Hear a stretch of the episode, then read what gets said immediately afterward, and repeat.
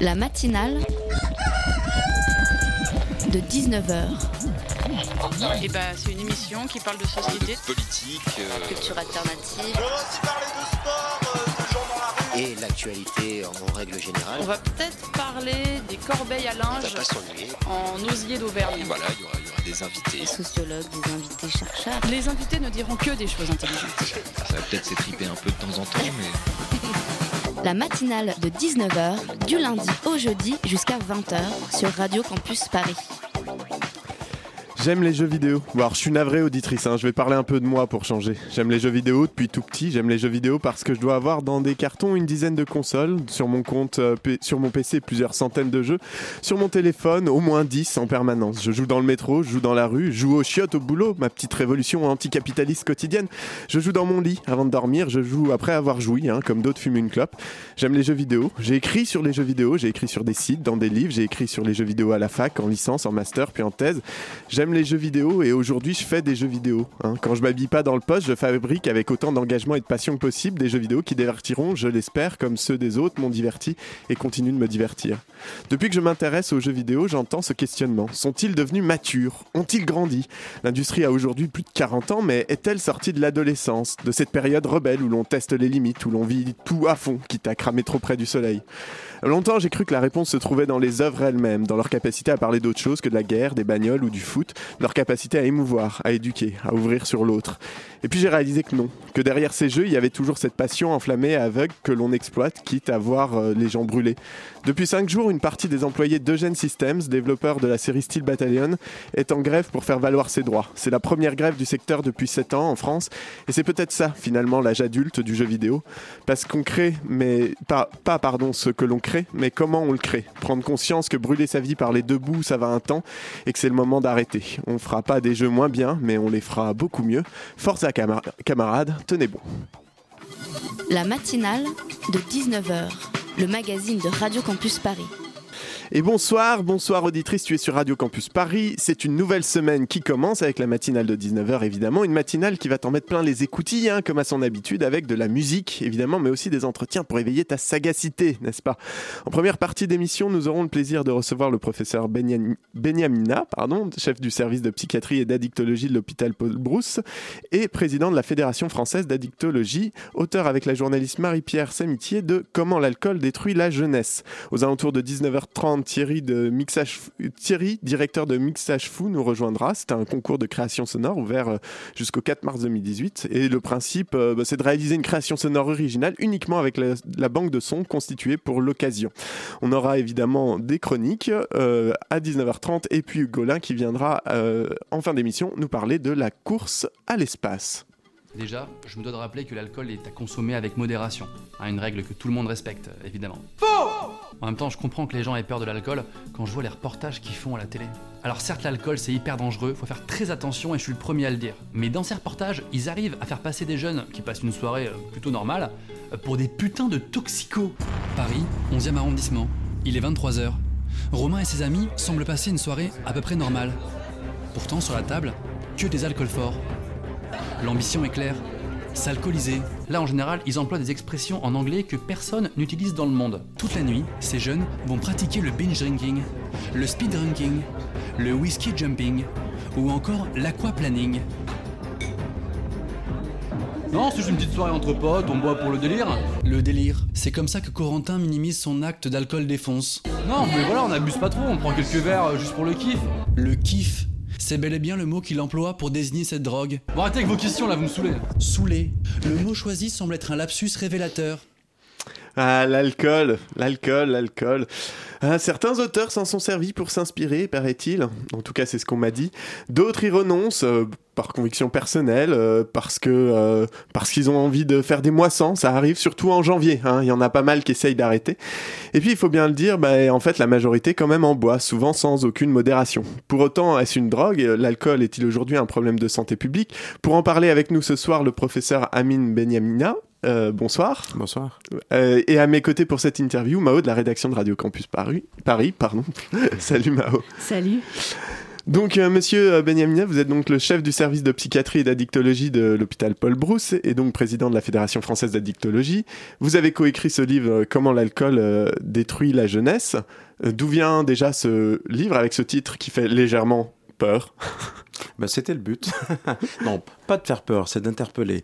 Pourquoi on a écrit ce livre? Parce que Marie-Pierre Samitier, comme euh, pour ceux qui l'ont eu, le- eu ce livre entre les mains et lu la quatrième de couverture, est journaliste à France Télévisions. Elle est spécialisée dans les questions de santé. Et euh, je la connaissais parce qu'on avait déjà commis un ouvrage euh, ensemble. Et elle a eu l'occasion de couvrir une période, une- un épisode qui, est- qui n'est pas un épisode glorieux de la classe politique euh, française. Euh, c'est, elle avait couvert euh, à un moment donné sur France Télévisions, France 2 pour ne pas citer, euh, la période au cours de laquelle on a passé une loi qui avait pour but de déconstruire une loi qui protégeait les personnes vulnérables liées à l'alcool, c'est la loi Evin. La loi Evin. Et puis à, à l'époque, elle m'avait interrogé, j'avais donné mon sentiment. Et puis c'était tellement, euh, il y avait tellement des liens pernicieux entre la classe politique, les lobbies de l'alcool et les problématiques de santé publique qu'on avait décidé, elle et moi, d'écrire cette loi. Peut-être rappeler très rapidement ce qu'était la loi Evin, du coup. euh, C'est une loi qui avait, qui avait pour but et pour mission, et qui l'a toujours, mais de manière inefficace, à mon sens, euh, pour mission euh, de limiter la publicité, pour, pour bannir la publicité euh, de l'alcool et d'en montrer un aspect plutôt Positif, pré- prosély- oui. prosélyte. hein.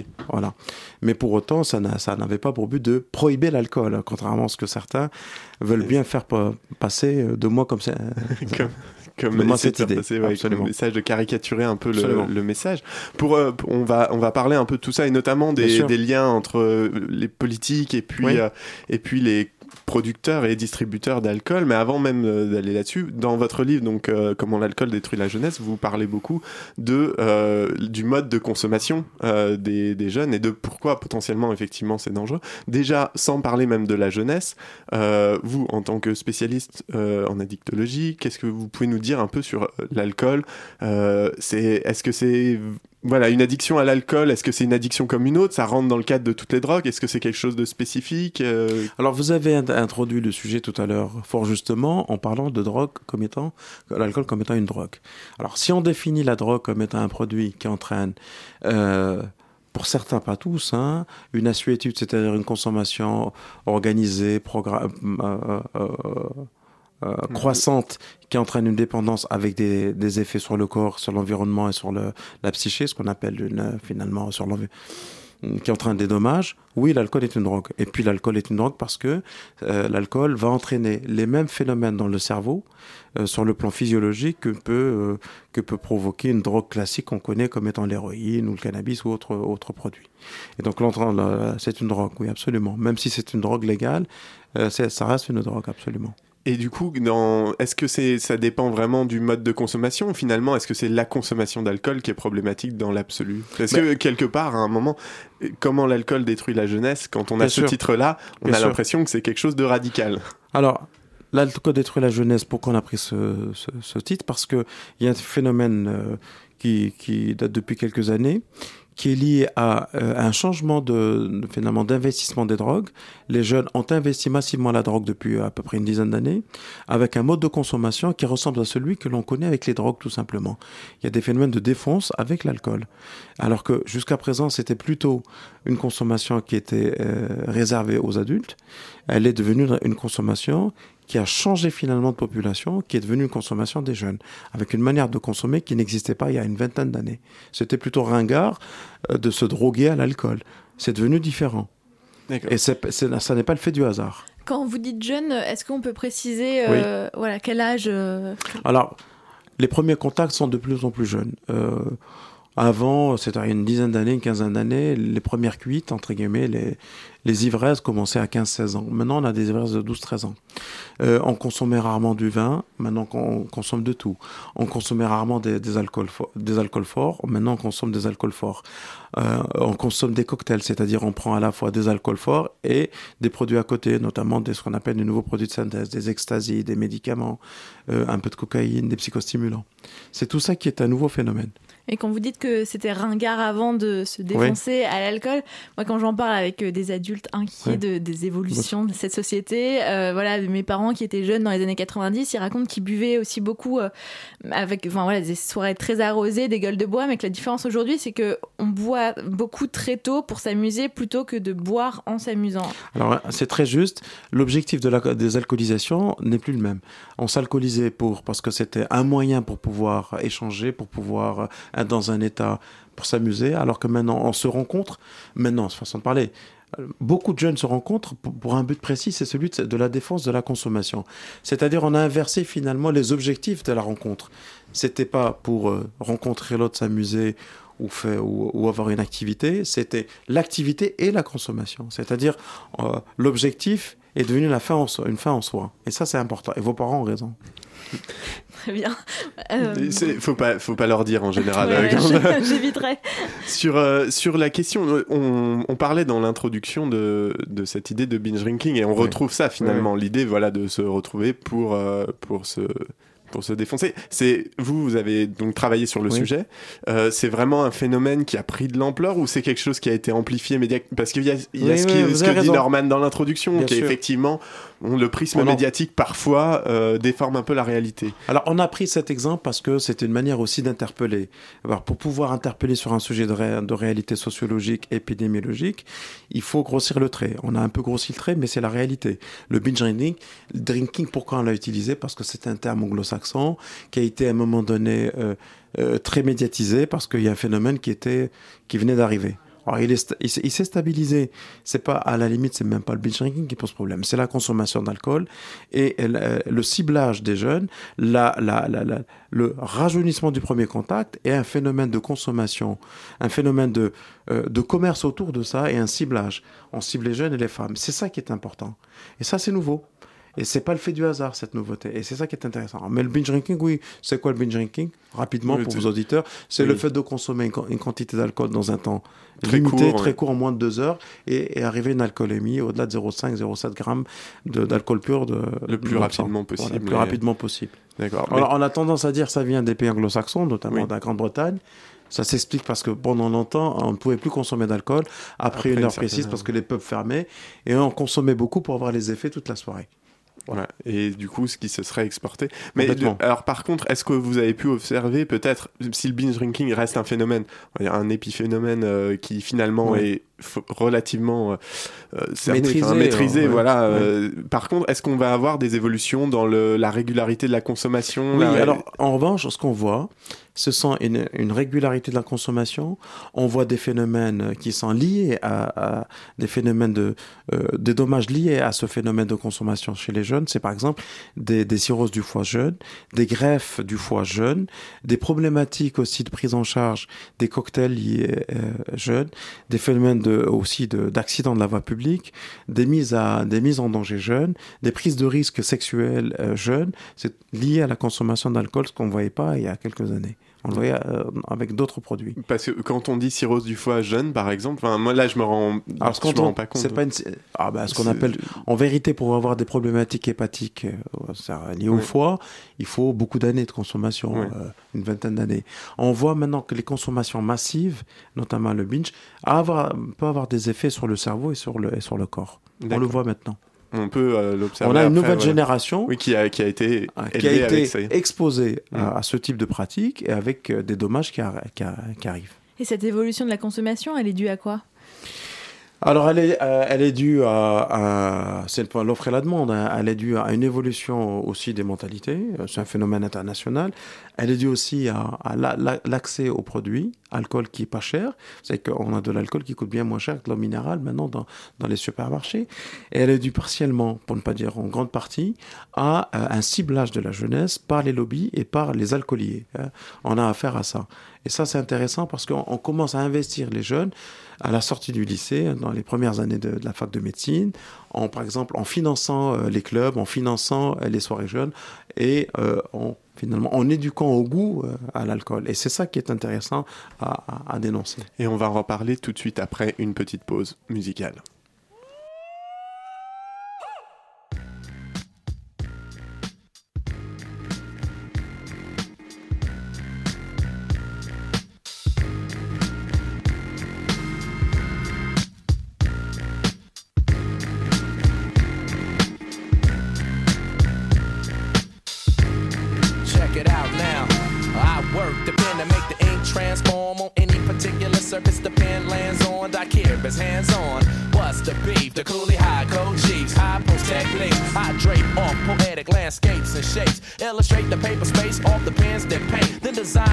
National Geographic the magic with tailor made status and plus flavor that's automatic. Uh.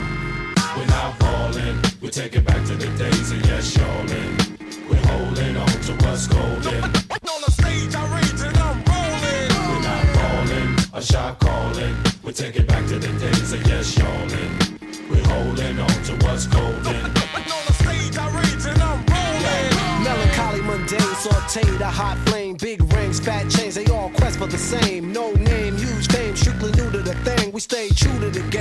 Never bring it to shame. We tight like dreadlocks, a red fox and ripple. We pass participles and smash the artist in you. The saga continues. This I won't get into, cause there ain't enough bars to hold the drama that we've been through. Yo, we still the same with a little fame, a little change in the household name, but ain't too much change. We in the game, yo, but not to be vain. I refrain from salt grains to season up my name. We entertain for a mutual gain from close range, steady aim. My drum at your head to hit the brain. I'm labor ready, roll scholar for the dollar. Work for mines, pay me by the hour. We're not falling, we take it back to the days of yes, y'allin'. We're holding on to what's golden. On the stage, I rage and I'm rolling. We're not falling, a shot calling. We take it back to the days of yes, y'allin'. We're holding on to what's golden. On the stage, I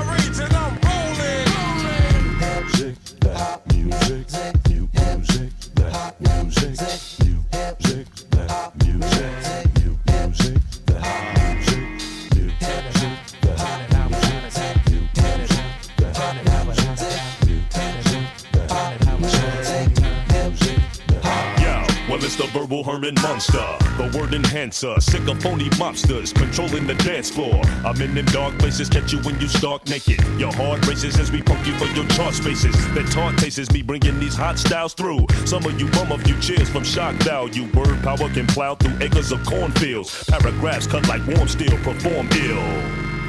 We're not falling, we take it back to the days of yes, y'allin'. We're holding on to what's golden. On the stage, I rage a shot calling. We take it back to the days of yes, y'allin'. We're holding on to what's golden. On the stage, I rage and I'm rolling. Tu es toujours sur le 93.9 et c'était What's Golden de Jurassic 5 sur Radio Campus Paris. La matinale de 19h, le magazine de Radio Campus Paris. Et nous sommes toujours avec le professeur Amine Benyamina. Je vais y arriver correctement. Là, à la troisième, c'est très bon. C'était bien. Et pour parler de, euh, de l'alcool et de, de, ses, de ses dangers, et notamment, on, on s'est quitté en parlant, en commençant à évoquer un peu le travail des lobbies euh, autour de, autour de l'alcool et de finalement ben, comment ils essayent de faire accepter et de faire consommer de plus en plus tôt et de plus en plus de monde. Euh, on a parlé au tout début de l'émission, vous aviez évoqué le détricotage de la loi E20, donc cette loi qui euh, interdisait la, publicité, Voilà, absolument. Et donc qui a été euh, retravaillée euh, successivement. On a- une bah, fois, c'est très fois. subtil. Les parlementaires, sous l'effet, sous la pression, souvent des amendements sont écrits par les lobbies, ont réussi à, introduire ce qu'on appelle l'énotourisme, c'est-à-dire la publicité à travers le tourisme et à travers euh, ce qui fait, Oui. ce qui fonde finalement notre culture, qui est le vin. Mm. Ok. Deuxième élément sur lequel on avait souhaité aussi qu'il les, les, légifère, c'est qu'on puisse mettre euh, le haut là au niveau de la publicité sur Internet, qui est le premier canal de communication et d'information des ouais. jeunes.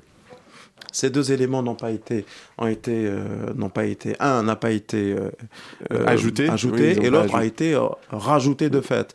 Et donc du coup, on se retrouve à avoir eu pratiquement le lendemain de l'adoption de cette loi toute une série qui est passée sur France Télévisions, une minute un vignoble. Je sais pas si vous Oui, avez oui, vu ça, été, mais moi, diffusé. pour ma part, moi et la fédération française que je préside, on n'a rien à, on n'a rien contre la viticulture. D'ailleurs, si vous lisez mon ouvrage, euh, le premier chapitre vient parler de la viticulture, mais les viticulteurs s'en mettent en avant et derrière il y a les grands groupes des, des alcooliers qui eux font des spiritueux, des vins forts, qui n'ont même pas besoin de venir finalement se confronter avec la représentation nationale pour finalement avoir de cause et euh, euh, passer leur- leurs produits. C'est cela qui ciblent les jeunes, qui financent les soirées étudiantes, qui financent l'activité et qui viennent euh, finalement travailler ce qu'on appelle l'éducation au goût C'est tout ça. Voilà. Oui, parce que finalement, c'est ça. Alors, pour, un, pour resituer, euh, on en parlait en, en antenne, mais ce qui a été aussi la stratégie des, des. Ce qui est encore la stratégie des lobbies du tabac, qui est de se servir effectivement d'une profession, de financer cette profession pour qu'elle se mobilise contre, euh, des, euh, contre des lois et pour faire bouger les choses dans leur sens. alors que finalement, en plus, les viticulteurs, est-ce qu'ils ont vraiment à y gagner Pas vraiment. Parce Bah, que- bah, bah, bah non, parce que les grands groupes internationaux concurrencent directement la viticulture. Donc euh, nous, on n'est pas contre, on n'est pas prohibitionniste, on n'est Mm. pas contre euh, que les choses soient claires, contre la consommation d'alcool. Nous, on a souhaité maintenir cette loi pour protéger les populations vulnérables, les jeunes, les femmes, les, les euh, voilà, et envoyer un signal de santé publique clair, c'est que l'alcool n'est pas un produit banal. La ministre de la Santé, il y a quelque temps, il y a à peu près une semaine, euh, s'est exprimée sur le vin en disant que le vin c'est un alcool et que la consommation de vin, c'est comme toute consommation d'alcool, n'est pas bonne pour la santé. Donc il y a un bénéfice-risque, il faut savoir ce, il faut, il faut le savoir. Ensuite, les gens sont libres. Ce n'est pas en prohibant le vin ou l- l'alcool qu'on va pour autant euh, limiter le, risque. Ces, in- ces industriels aussi, ils, donc, ils ciblent particulièrement des populations de plus en plus jeunes. Ça se passe comment ce ciblage? Très précisément, euh, parce que je pense que voilà, on dit euh, un jeune va pas voir une pub pour de la bière dans le métro, je vais pas citer de marque, et se Bien dire sûr. mais tiens, Non, si j'allais boire cette bière ça. ce soir, ça se passe comment? Ça se passe pas comme ça. Ça se passe par, par exemple, un, un travail de proximité auprès de la jeunesse. C'est financer des soirées, c'est offrir l'alcool, c'est faire des soirées vodka, des soirées red, euh, voilà. D'autres marques. D'autres marques. C'était faire des soirées comme ça. C'est euh, c'est aider à mettre en place une association. C'est euh, c'est financer euh, une activité autre que celle des soirées. Et, et- et la, la soirée étant un des éléments qui, qui seront pris en charge par euh, ces alcooliers. C'est tout ça qui est important. Et ensuite, on initie. On n'a pas besoin d'être initié à l'alcool quand on a 18 ans, pas forcément, ou 15 ans, ou 16 ans. Euh, ça se découvre avec le temps. Alors, disons, on fait de l'éducation au goût, mais en vérité, c'est de l'initiation au goût. Vous voyez, un peu, c'est toujours la politique de la, du, verre à moitié plein ou à moitié vide. C'est tout ça qui est très pernicieux. Et puis surtout, on associe certains alcools avec la performance, la jeunesse, euh, l'émancipation. C'est tout ça qui est assez malsain. Euh, vous voyez, c'est pas une vraie publicité, ce sont des messages quasi subliminaux qui associent la performance, la jeunesse, le plaisir à l'alcool. Et est-ce qu'aujourd'hui, euh, on a des moyens pour éventuellement lutter contre ça et contre cette incursion des lobbies dans... euh, C'est très compliqué parce qu'ils sont très puissants. Ils ont un levier très important, c'est euh, de l'argent, c'est et c'est le nombre de gens qui travaillent dans, dans, dans le milieu. Il y a plus de 500 000 personnes qui travaillent là-dessus, et c'est le chantage économique. Alors ce chantage économique, on y a trouvé une réponse. Euh, la viticulture, où les, les, les alcooliers disent souvent, euh, écoutez, euh, si vous tuez par euh, l'impossibilité de communiquer sur notre produit euh, la filière, eh bien, ce, sont des, ce sont des revenus qui, qui ne rentrent pas. Les taxes liées à la viticulture ou bien à la- à l'alcool représentent à peu près 20, 20 30 milliards d'euros en France par, Par an, an, ouais. alors que l'argent qui est déployé, déboursé pour pouvoir prendre en charge les personnes victimes de l'alcool directement et indirectement, c'est à peu près 120 milliards.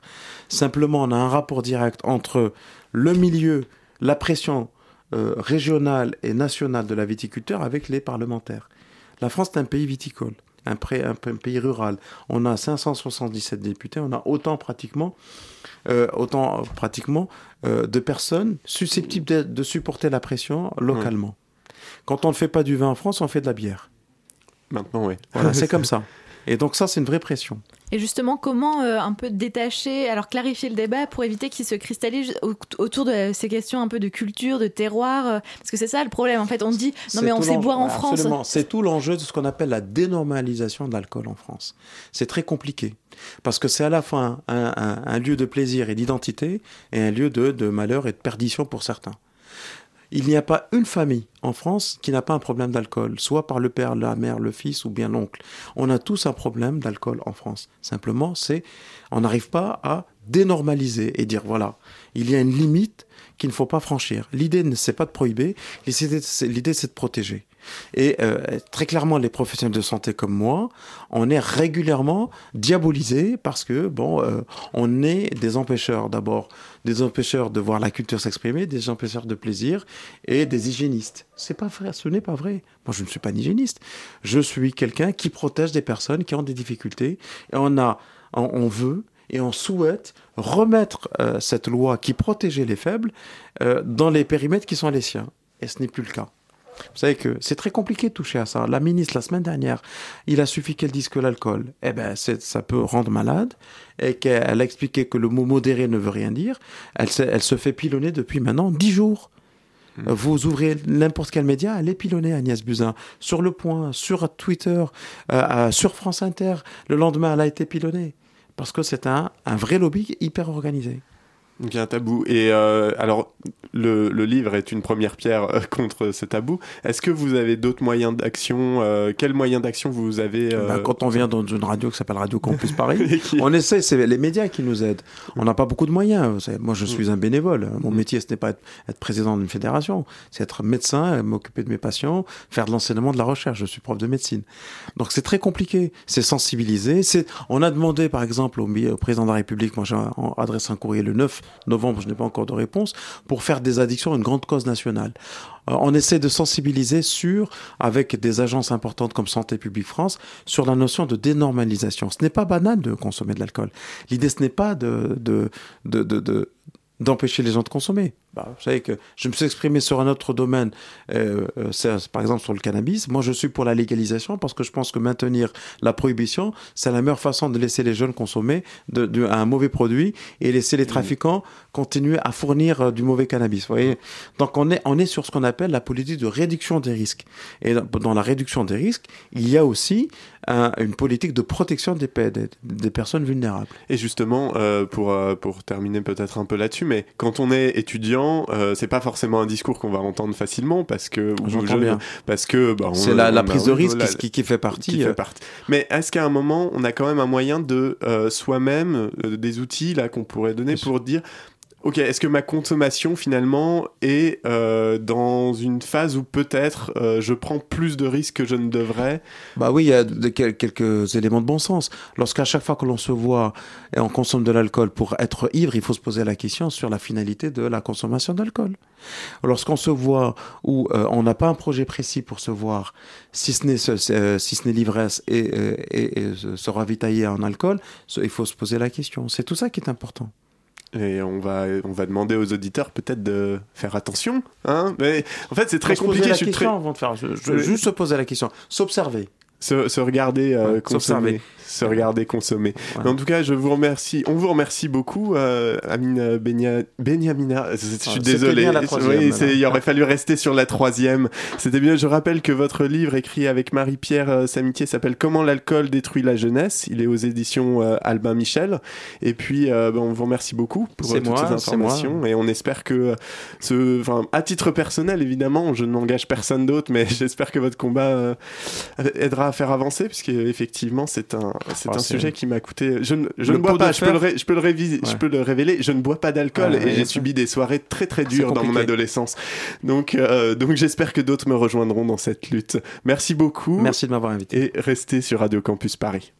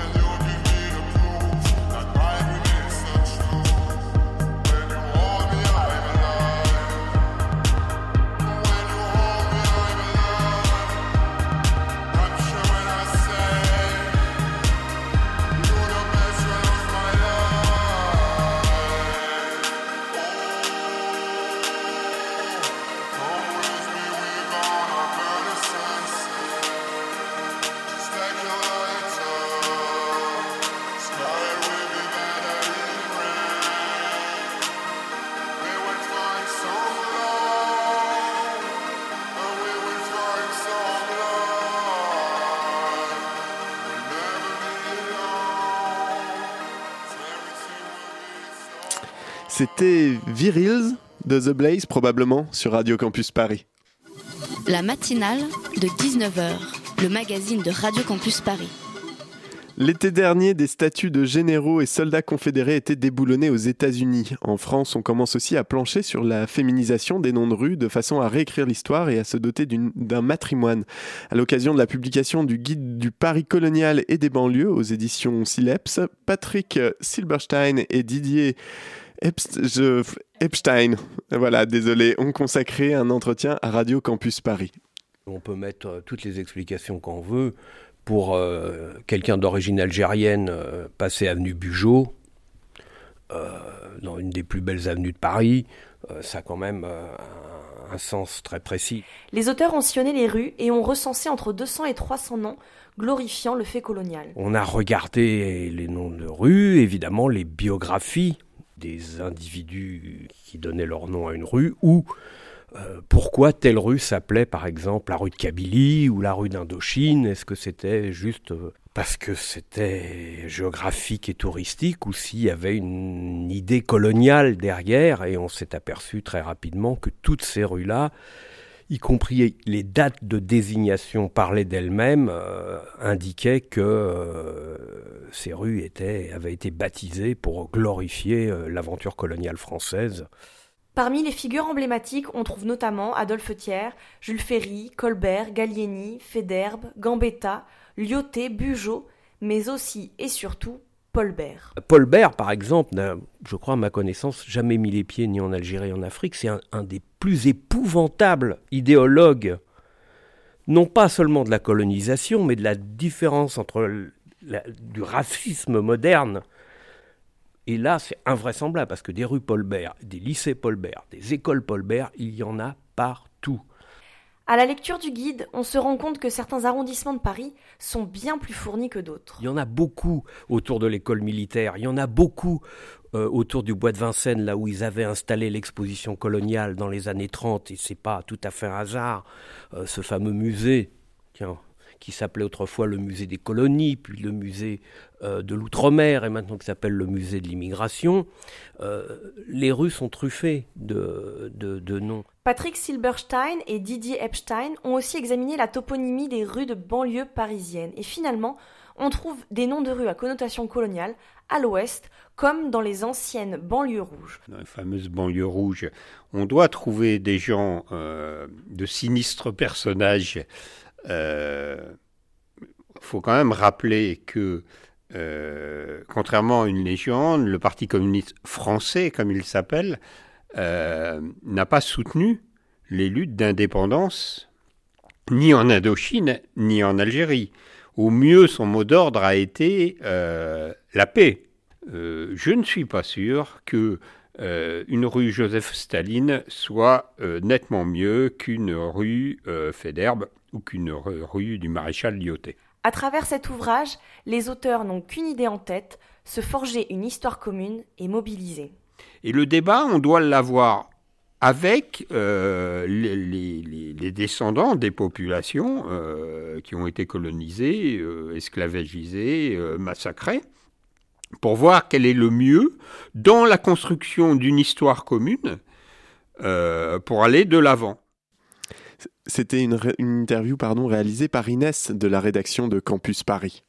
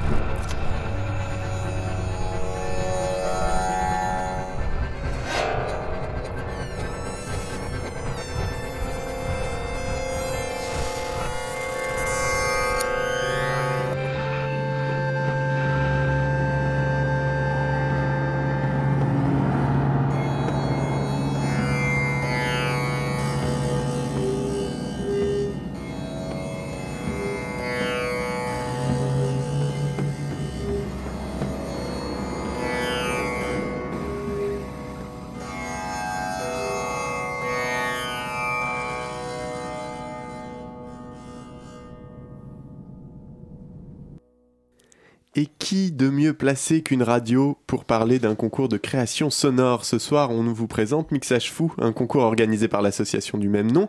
Un concours dont c'est la neuvième édition déjà cette année et qui invite amateurs comme professionnels à créer un objet sonore à partir d'une banque de sons constituée pour l'occasion et dont vous venez d'entendre un extrait en exclusivité. Puis, ah, ah, je l'ai fait. Voilà, une création, pardon, en exclusivité euh, de- pour cette année. À mes côtés, Thierry euh, Dilger, vous êtes le directeur de Mixage Fou. Bonsoir. Bonsoir. Et euh, avec moi pour cette interview et rattraper mes gaffes, je, je l'espère, Nina de la rédaction de Campus Paris. Bonsoir. Voilà, donc je le disais, donc non pas un extrait, mais une création complète faite à base, de, à base des sons du coup que vous proposez, puisque c'est vraiment le principe de ce concours, à savoir fournir une banque de sons à des auteurs, on appelle ça des auteurs, je sais pas, Des créateurs, ouais, ouais, c'est très simple. et, euh, et que- qui eux vont, euh, vont produire une, euh, une œuvre euh, unique euh, grâce à cette euh, banque sonore. C'est ça. En fait, le principe, c'est, on va dire, on offre un panier avec des ingrédients et les créateurs, ben eux, ils font la recette. Voilà, on donne une durée, 80 secondes. Et du coup, les, les sons, ils viennent d'où? Alors cette année, on a trois artistes, euh, compositeurs qui ont, qui ont préparé ces sons. On a un thème qui a été décliné pour cette banque de sons, on l'a appelé Instrumentarium. Et donc il s'agit d'Hervé Birolini, Jean-Marc Duchesne et Diego Loza qui travaillent aujourd'hui au GRM. Et donc ces trois artistes ont préparé des sons euh, sur le thème de l'instrumentarium, c'est-à-dire une espèce de famille d'instruments joués de manière un petit peu étrange. Et on va retrouver du bandoneon, de l'accordéon, du piano préparé, du ballon. Alors euh, cette année, le thème c'est instrumentarium. Comment vous choisissez le thème en fait? C'est euh, le personnel de mixage fou qui se met d'accord? On essaye d'être toujours assez éclectique. Euh, on n'avait jamais trop euh, utilisé les instruments euh, dans les banques précédentes. L'année dernière, par exemple, c'était la biodiversité. Donc euh, un petit peu comme on choisit, ben, on essaie de se renouveler. Voilà, c'est ça. Et alors, moi, ce qui m'intrigue, c'est euh, justement, euh, est-ce que, est-ce que vous attendez quelque chose quand vous choisissez ce thème et que vous découvrez les sons et vous dites ça va partir dans ces directions, dans une direction un peu précise, par exemple? J'ai du mal à, j'ai du mal à concevoir ce qu'on peut, euh, ce qu'on peut tirer d'une banque de sons comme ça qui a l'air quand même assez foutraque et euh, très éclectique.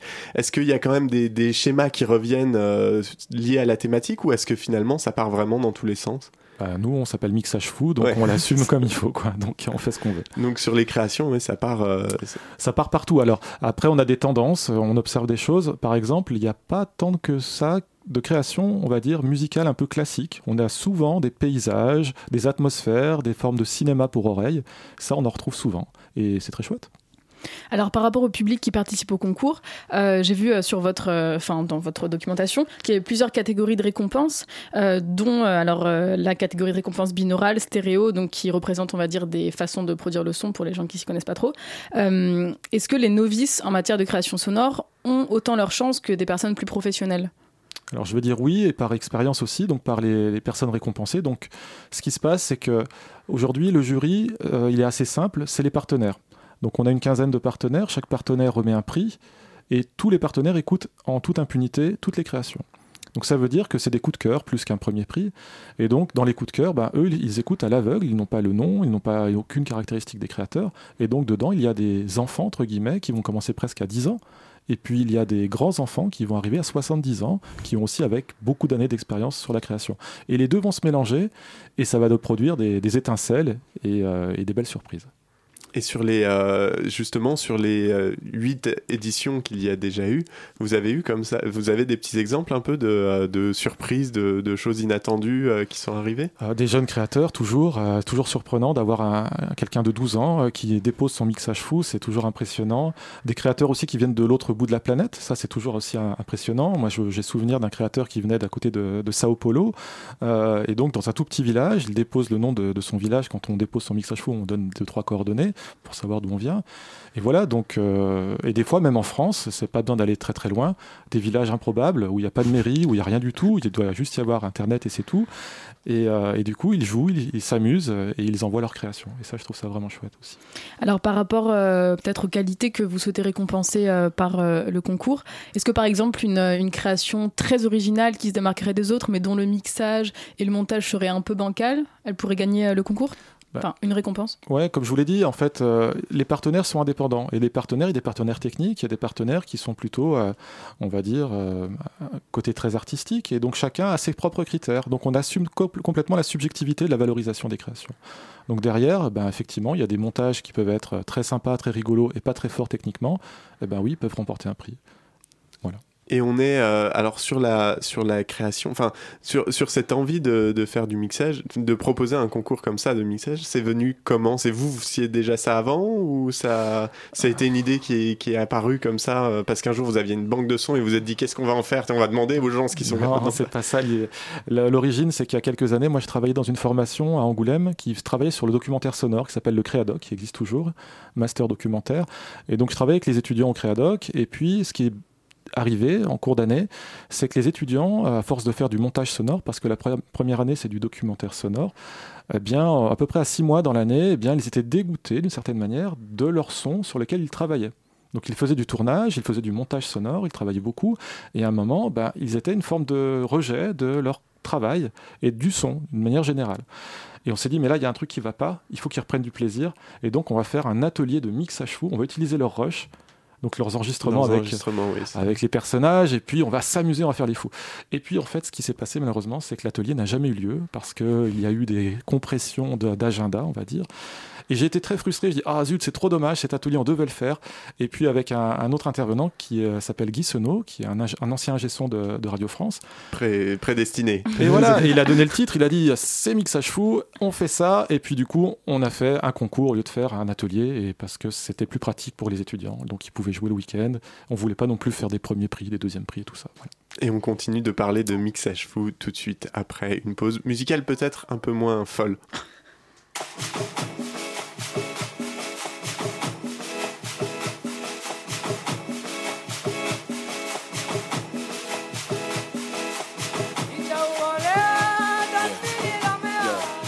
You know, it's too painful for some people to look it straight and see it right, you know?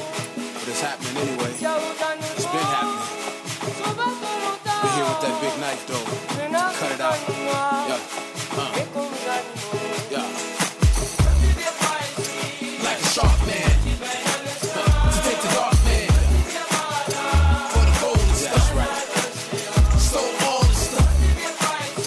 Like sharp men.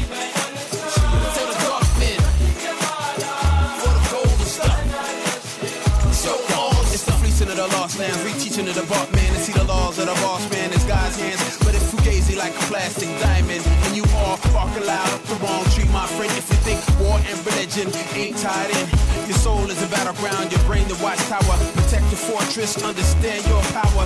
It's your hour to break the chain. Bring the low high and the rough place plain. A little girl out there waiting on you. Your pledge to her, or the red, white, and blue. Which will you choose? The blue, blonde bruise, or the colorless, motherless without no shoes?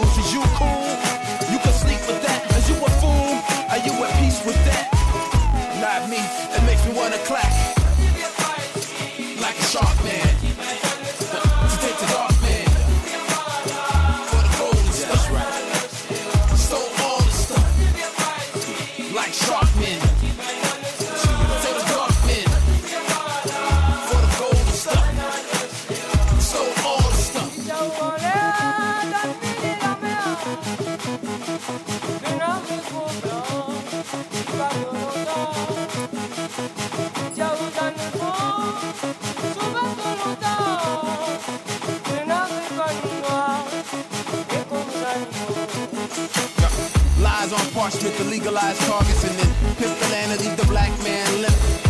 Crack the whip if she smacking lips. Family split, keep the master rich. But tell us to forget like it was just a glitch. And some of us is willing, illin' in the matrix. Killing for the basics, behaving how they say. That's why I keep my mic ready for the razor cut.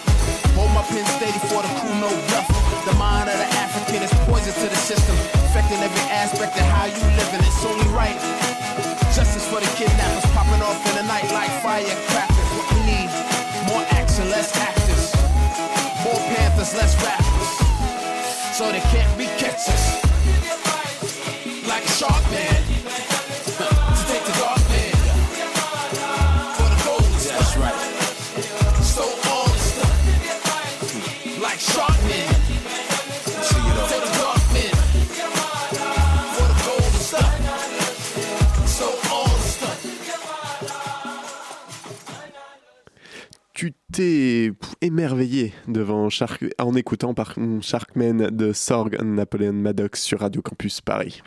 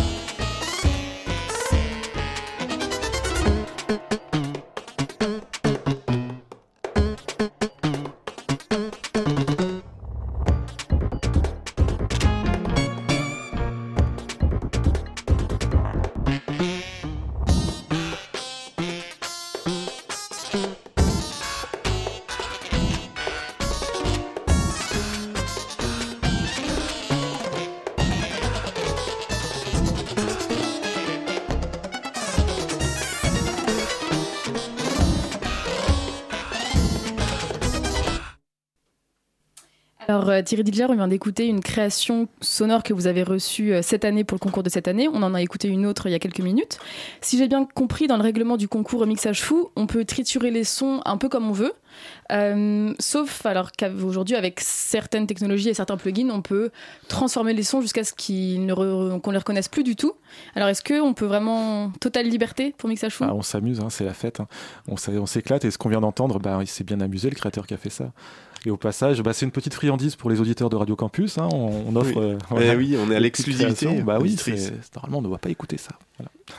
Eh mais on est on est très heureux. Mais alors moi ça me, enfin quand je me dis que les deux sons qu'on a entendus, celui en première partie d'interview et celui-là maintenant viennent de la même banque de sons, ça me paraît improbable. Il y a combien de sons à euh, disponibles Il y en a pas mal cette année. euh, Ça représente à peu près. euh, en nombre de fichiers, je crois qu'on doit être dans les. Je sais plus trop, mais ça fait 45 minutes presque de, de fichiers bout à bout. en- Donc ça fait, bout.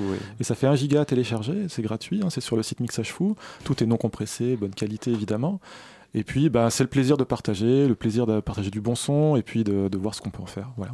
Et, euh, et du coup, puisqu'on parle de partager, justement, l'association, vous faites euh, Mixage Fou, vous faites ce concours, mais vous faites d'autres choses aussi, des ateliers euh, avec euh, des enfants notamment, c'est Ouais, ça? Exact, ouais. Pour, euh, Vous pouvez nous ra- raconter un petit peu rapidement euh, ce que sont Bah, ces ça ateliers? fait quelques années, effectivement, qu'on a investi euh, bah, des projets de, de création pour les petits, en particulier les enfants. Quel âge euh, environ? Ça commence bébé. Donc on va commencer trois mois.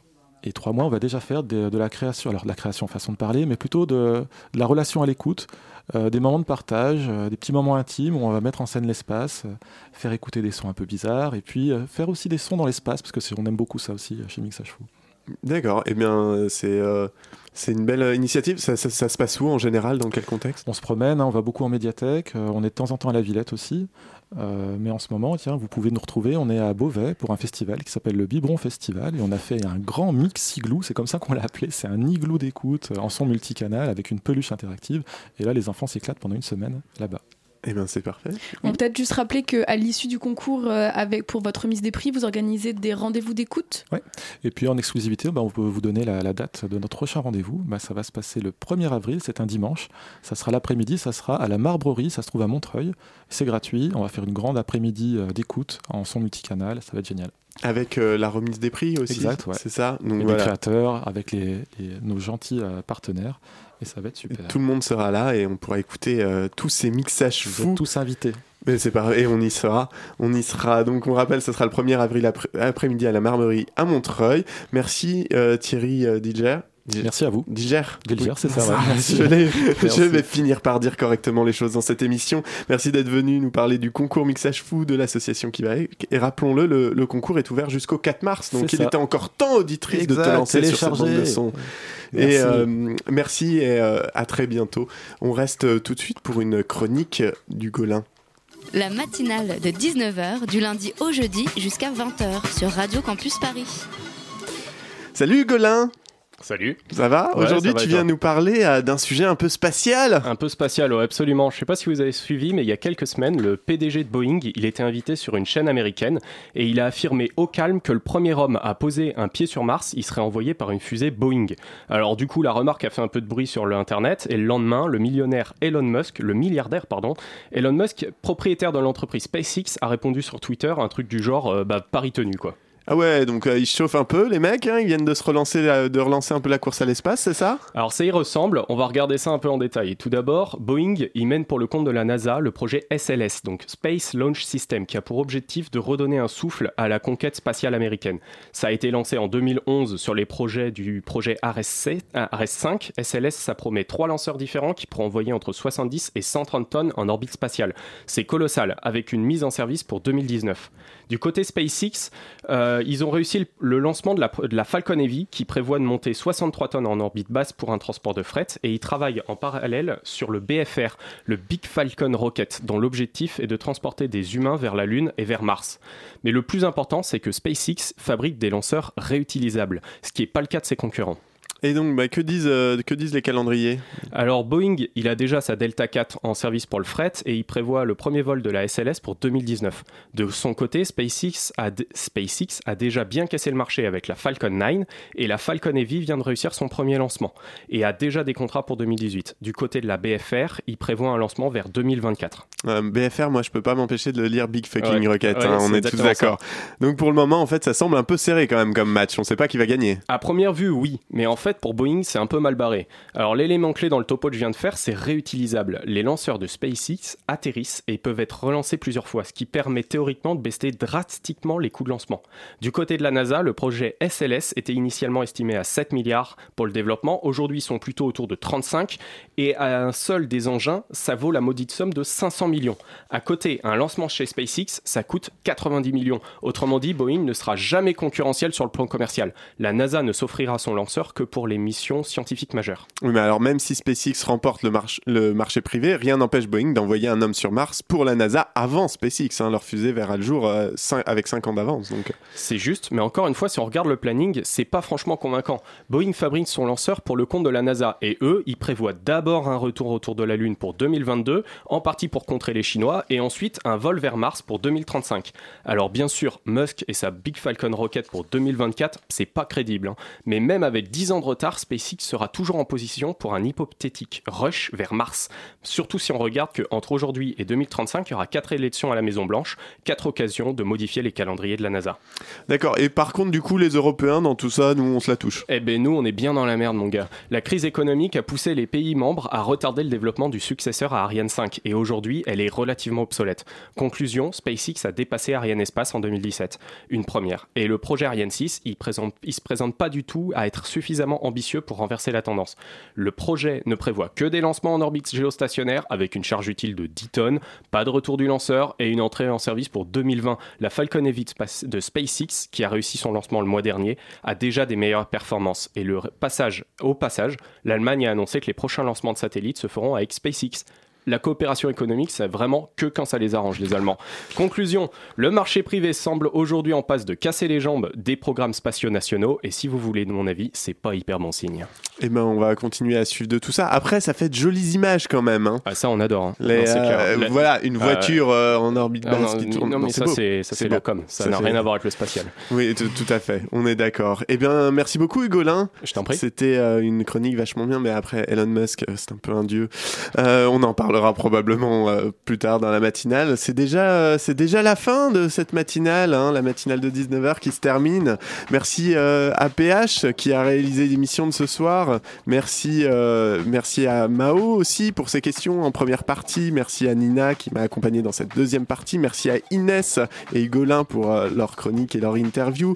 Merci évidemment au professeur Amine Benyamina qui était là en première partie pour nous parler de l'alcool. Merci à vous Thierry Belliger, Belliger je sais plus, j'ai plus le nom écrit sur ma feuille, c'est la fin. Merci Thierry d'avoir été là, c'était chouette. Euh, et puis on, on va vous laisser, mais restez euh, auditrice parce que il y a euh, il y a pièce détachée tout de suite avec Thomas. Bonsoir Thomas. Bonsoir. Comment ça va? Ça va bien. Et qu'est-ce que ça va parler de quoi donc Pièce De détachée ce soir? D'un spectacle qui s'appelle L'Affranchi, qui joue actuellement au théâtre Les Déchargeurs. On va donc recevoir l'auteur et la comédienne Pauline Moinjon-Vallès et la metteur en scène Élise Touchon-Ferreira. Et je frétille de hâte. Les déchargeurs, c'est une super scène, il faut y aller. Merci auditrice euh, d'être toujours à l'écoute. Et puis auditeur, allez pour une fois, je dis auditeur aussi d'être à l'écoute de la matinale. Restez sur les ondes de Campus Paris. On se retrouve nous un jour quand François décidera de nous lâcher à nouveau. Très bonne soirée à vous sur le 93.9.